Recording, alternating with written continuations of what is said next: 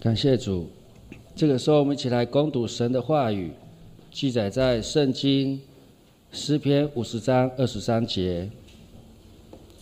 我们一起来念：凡以感谢献上为祭的，便是荣耀我；那按正路而行的，我必使他得着我的救恩。另外一个圣经记载在铁萨罗尼迦前书五章十六节到十八节。常常喜乐，不住的祷告，凡事谢恩，因为这是神在基督耶稣里向你们所定的旨意。接下来我们要将以下时间交给牧师，他今天讲到的题目是还是要感谢。亲爱家人，大家平安。我们要进入神话之前，我们跟你的旁边或后面祝福说：愿你平安。第二句话，愿你天天多感谢。我们再一次来做个祷告。亲爱父神，谢谢恩典，那我们可以回到你面前来敬拜你。当我们在运动的时候，可以脱口罩；当我们在听演讲的时候，演讲者可以脱口罩。我们这种感受到神所赐平安就与我们同在。我们相信疫情会过去，我们相信神的平安会进来。神的恩典会在我们生命当中，愿你再一次将你的话语，在这感恩节的时候再次对我们提醒。我们将祷告奉耶稣的名，阿门。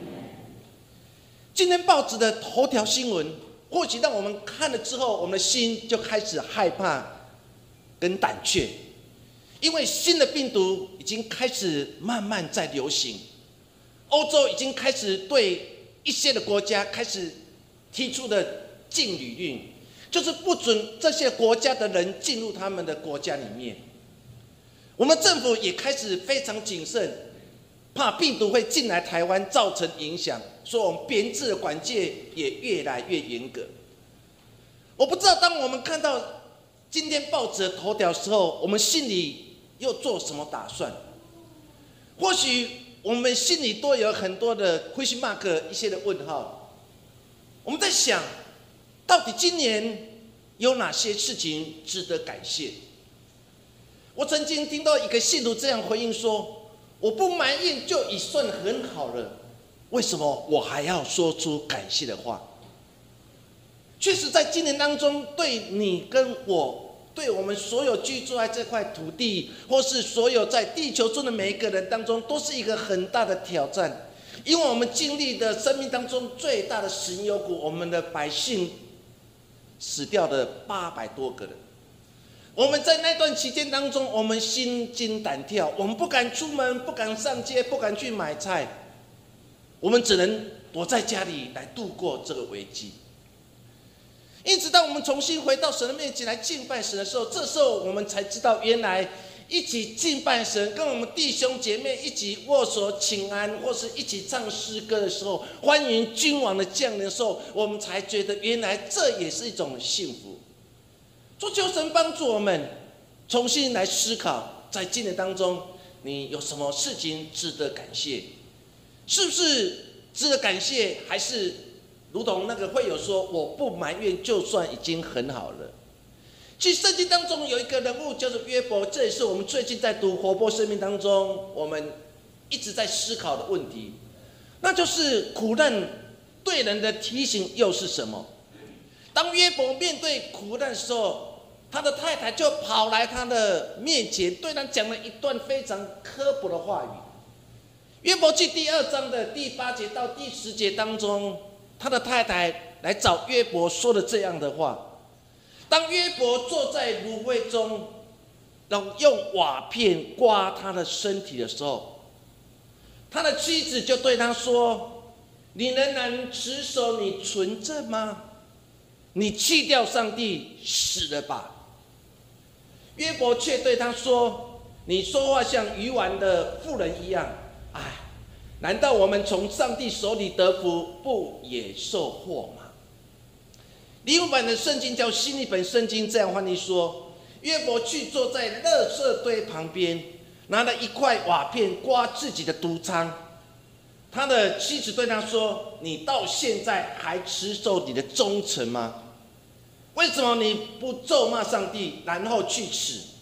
约伯回答说：“你这个女人简直胡说！上帝赐福给我们的时候，我们高兴；他降祸，我们就埋怨吗？”当你读到这样的话语当中的时候，若是你约伯，你心里应该非常大的感慨：难道我们只能同享福气，不能同享灾祸吗？当约伯失去一切所有的时候，甚至他得到毒疮，他必须用瓦片来刮他伤口。不同的圣经在描写这段经文当中。和本说坐在芦荟当中，但是新译本把它翻译成坐在垃圾堆当中，表示这时候的约伯是非常凄惨的。在这样凄惨的环境当中，约伯还是继续持守他跟神之间的关系。他的太太看不过去，就跑来指着他，大声的辱骂。说：“你还要对上帝如此的忠诚吗？上帝降灾祸给你，甚至上帝把你所有一切都拿走了，你为什么还要说出感谢的话？”他的太太就对他说：“你干脆去死吧，你活着没有任何的意义。”约伯面对这样的指责，他如何回应？他说：“上帝赐福我们的时候，我们非常的高兴、快乐、领受。但是当他降祸在我们身上的时候，难道我们只能埋怨吗？或许通过这样的经文当中，可以让我们想想，在今年当中，或许对我们来讲，上帝降了一场的灾祸临到我们身上，但是上帝同时也将平安又降临在我们身上。难道我们的生命当中，只能因为？”我们感所做的每一件事情很顺利，献上感谢。我们为什么不换个环境当中，在一个忧患当中，我们还是依然的感谢呢？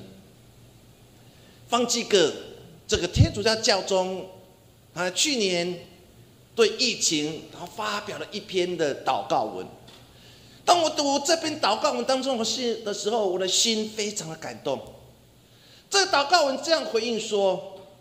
快乐时，生活本来就美好；但当别人因你而快乐，这时候更好。那么，我们都要记得，叶子每种颜色的变化都是美丽的，生活每种的变化也都是有意义的。两者皆需要非常清晰的眼光去看待。因此，不要埋怨，不要抱怨。而是记住，痛苦是我们活着的轨迹，痛苦是我们活着的轨迹。问题会让我们变得更坚强，祷告让我们不孤单。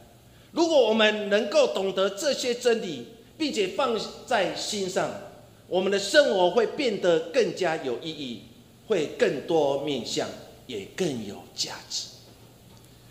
好，去想这边的祷告文当中。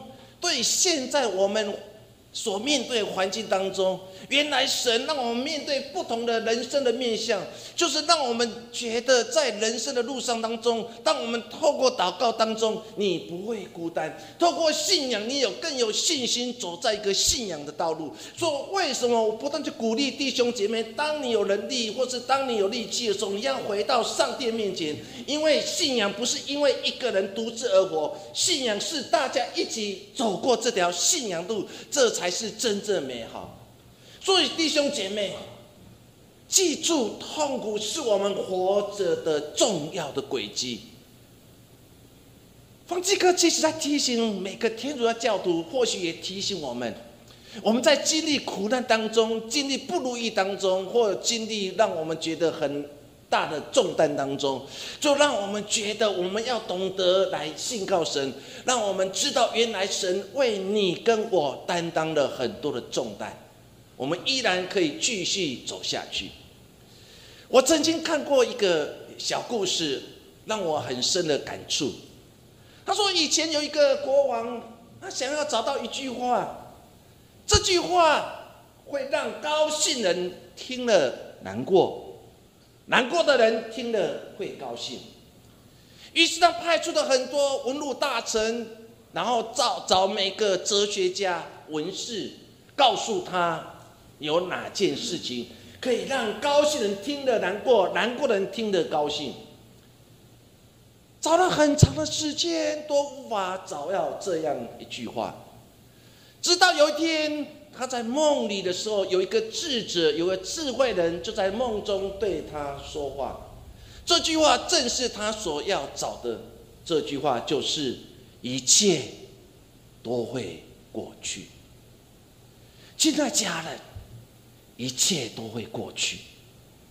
疫情有一天会过去，难过的事有一天会过去，心有苦的事有一天都会过去。这句话或许安慰了正在为了未来感到害怕，正为的。头条新闻所产生新的病毒感到害怕的人，给我们很大的鼓励。原来一切都会过去，我们要继续持守信仰，依靠神所赐你的能力，一步一步的经历。因此，当我们将感恩成为一种习惯，平安喜乐就跟着来。感恩。在牛津字典当中，它的定义叫做乐于把得到的好处、感激呈现出来，且回馈他人。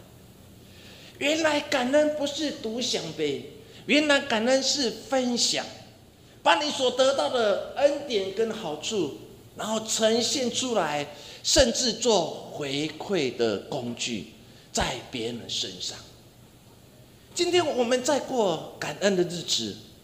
我们不是只有在圣殿里面享受整个感恩节所带来的感动，而是在感恩节当中，我们回想过去所经历的，我们领受了，我们分享了，甚至我们用实际行动来回应上帝在你我生命当中所做的一切。所以，我们今天要通过这两段经文当中，跟大家一起来分享两件事情。一第一件事情就是感恩，就是一种的行动。诗篇五十篇二十三节，我们再次用和本来读一遍来。凡以感谢献上为祭的，便是荣耀；那按正路而行的，我必使他得着我的救恩。我们来读新译本的：凡献上感谢为祭的，就是遵从我、顺从我命令的，我一定拯救。经文当中说的很重要的，你要以感谢献上为祭。当你以感谢献上为祭的时候，这就是来尊荣那一位爱我们的神。经文当中说的很清楚，我们要献感恩为祭。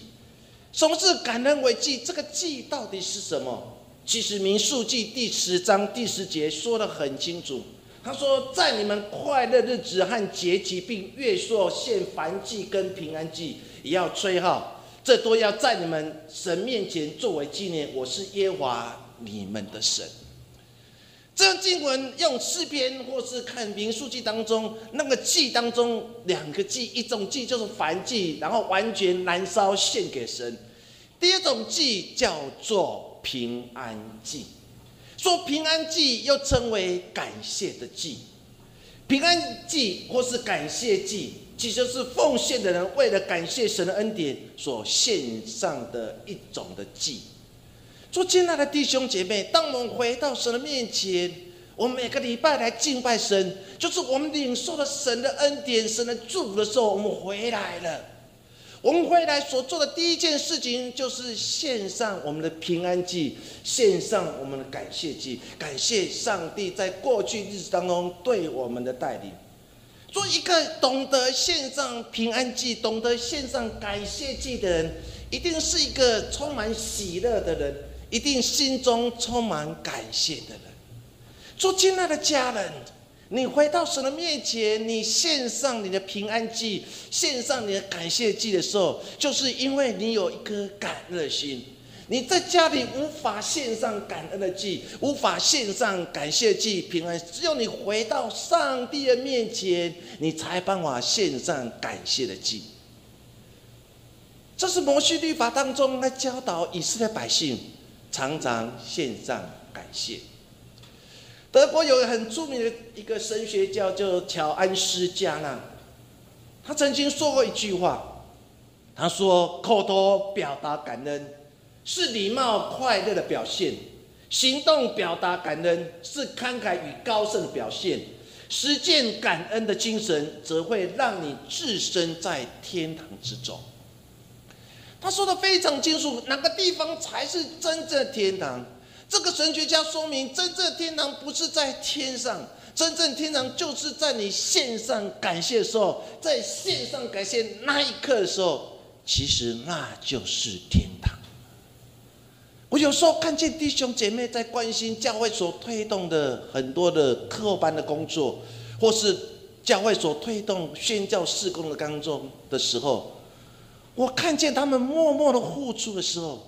其实，当我看到他们奉献或是他们服侍的时候，其实我顿时感觉到我就是在天堂里面。但是，当我们彼此埋怨，当我们无法献上感恩为祭的时候，其实那个地方不再是一个天堂，而是地狱。说，亲爱的弟兄姐妹，我每个礼拜回到神的教会，其实这时候的你就在天堂。你跟你隔壁讲说，你现在就在天堂。所以，这个神学家说，当你献上感谢的时候，那个地方就是天堂。哦，我才知道，原来当我在某个地方献上感谢，当我在家庭为家庭所经历的，为了孩子考试很顺利，找到好工作，嫁一个好丈夫，娶一个好媳妇的时候，当我为此而献上感谢的时候，我才知道，原来这就是天堂。现在，家人们，求神帮助我们。有个新的眼光，新的看见，那就是你现在所处环境就是天堂。我们台湾就是我们天堂，不是吗？我们不要像其他的国家的人很恐惧、很惊慌，因为我们边关啊把关的非常。我们开始可以打第二剂，在明年我们开可以打第三剂，甚至我们政府也买了口服的药，可以让我们平安一次一次的度过。亲爱弟兄姐，当我们看到这一切的时候，其实这就是天堂，不是吗？当我们看到教会为了圣诞节做了很多的布置的时候，当你看到整个闪闪发亮的时候，教会不是要跟你讲说圣诞老公公来的，而是再次对你说。耶稣基督为你为我而降生。现在家人，当我们看到这样布置的时候，你要感谢上帝，原来这也是天堂。当你付出的地方，当你实践感恩的地方，那个地方就是天堂。美国林肯总统在一八六三年，他把感恩节。然后宣布成为全国的节期而放假。他在一八六三年讲了一段话，针对当时的感恩节。林肯总统这样说：“我们有幸蒙上帝赐福赐予最丰饶的资源，我们这么多年得享和平跟繁荣，但我们却忘了上帝。”因为这一切的福分都是凭自身卓越的智慧跟德性获得，我们过度自负而不认为该回报珍惜上帝的恩典，因过度骄傲而忘了向创造我们的上帝祷告。很深的一句话，对当时的美国人当头棒喝。你们以为自己很行吗？你们以为你们获得很多资源，你们成为当时最大的强国，你们以为这一切都是你们智慧、你们所有一切所得来，你们太自负了，而忘记了上帝，忘记了回报上帝恩典。亲爱家人，这段话对美国或是对现在的我们，都有很大的提醒：人类太自负了。人类以为它可以征服外太空，但是人类却无法面对一个小小病毒，而这个病毒不断的蜕变，不断的变种，不断的蜕变，从十六种现在变三十二种，它不断的变成六四种，在一二八二八四。它不断的蜕变。我们人类因为过度智慧、过度的自负，而忘记该回到上帝面前的时刻。唯一解答这一切问题的答案，不是在人的智慧，而是再次回到神的面前。亲爱家人，我们该回到上帝面前，重新检视自己，也重新看自己。我们是不是已经忘记了回归对上帝的恩典呢？我们是不是因为过度的骄傲而忘了向创造我们的上帝祷告呢？耶稣在面对很多人说饿的时候，耶稣如何行五饼二鱼的神迹？愿福音第六章十一节，耶稣拿起饼祝谢。就分给那坐着的人，分鱼也是这样，都随着他们所要的。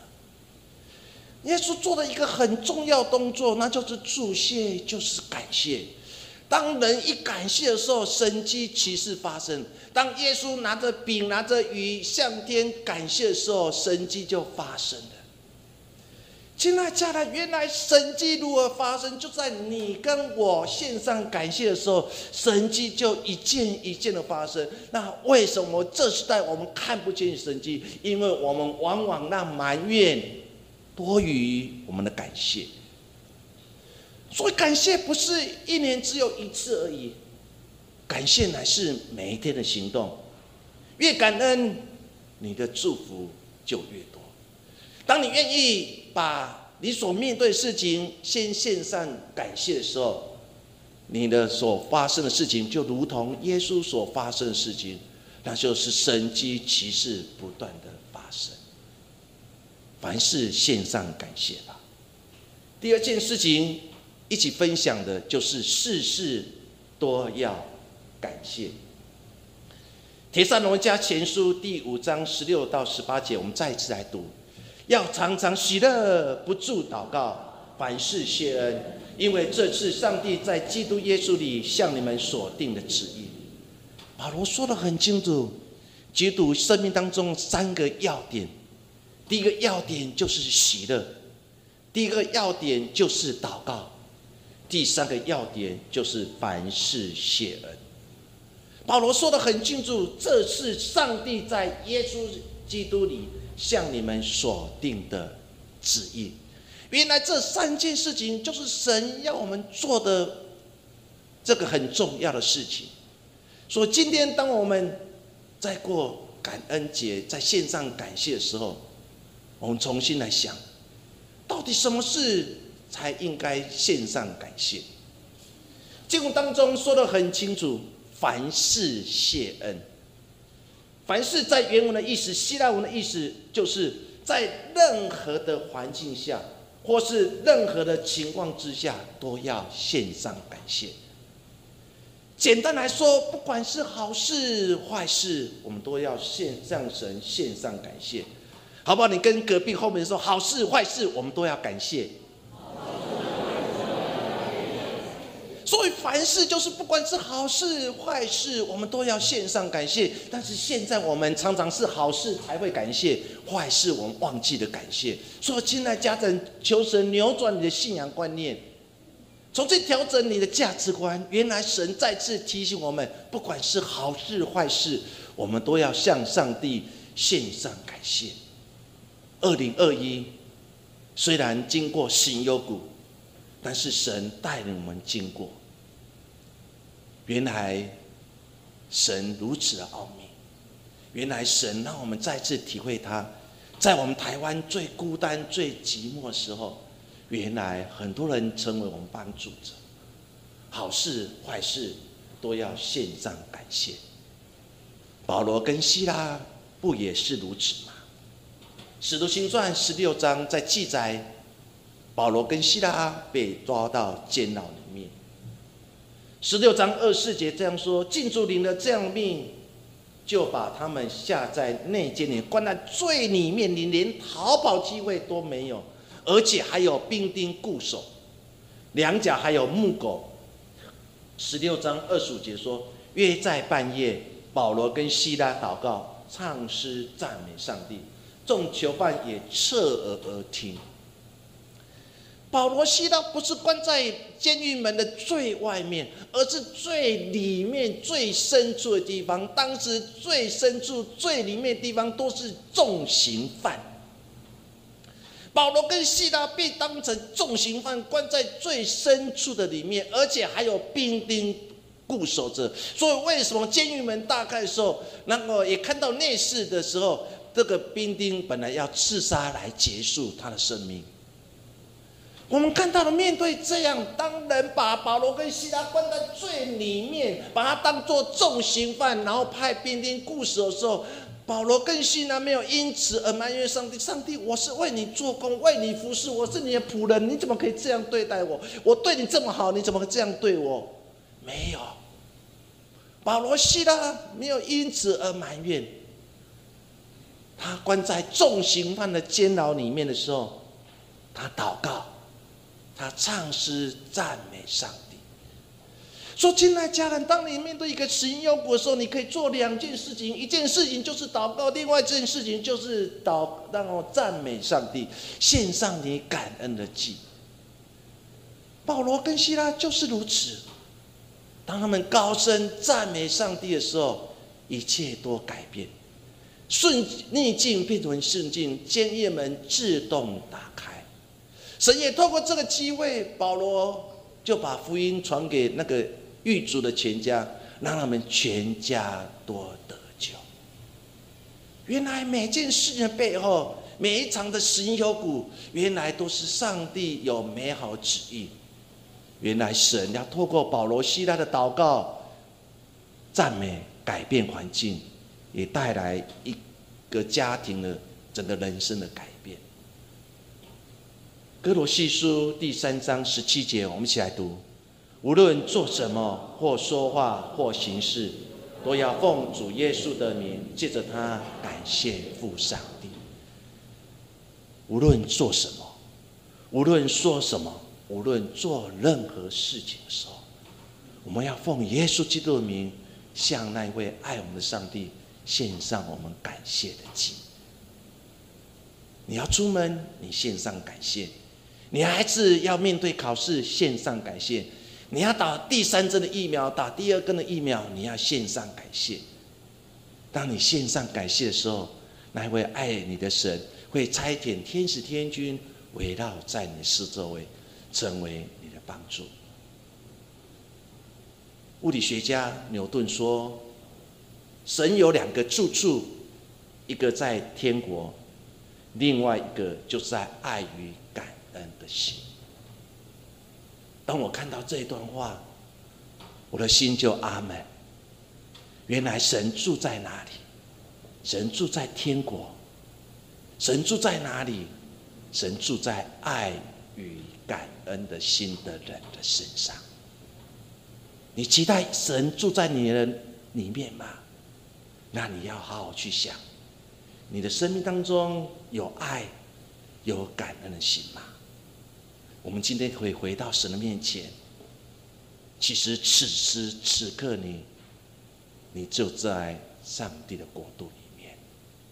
等一下，你要写上你感恩的话，连在感恩的树。